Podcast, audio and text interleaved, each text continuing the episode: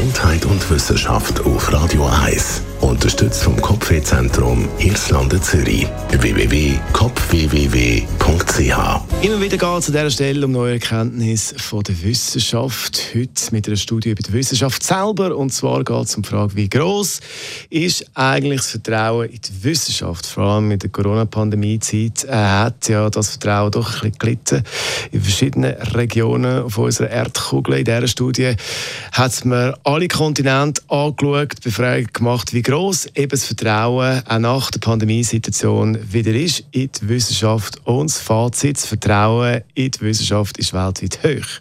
Wenn Menschen in einer Gesellschaft an die Forschung äh, glauben und trauen, das hat aber definitiv auch mit einer politischen Einstellung zu tun und mit der Religion.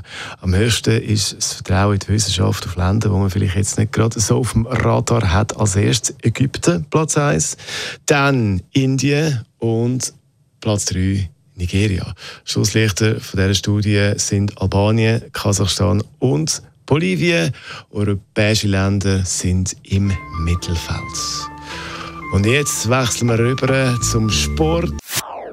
Das ist ein Radio 1 Podcast. Mehr Informationen auf radio1.ch.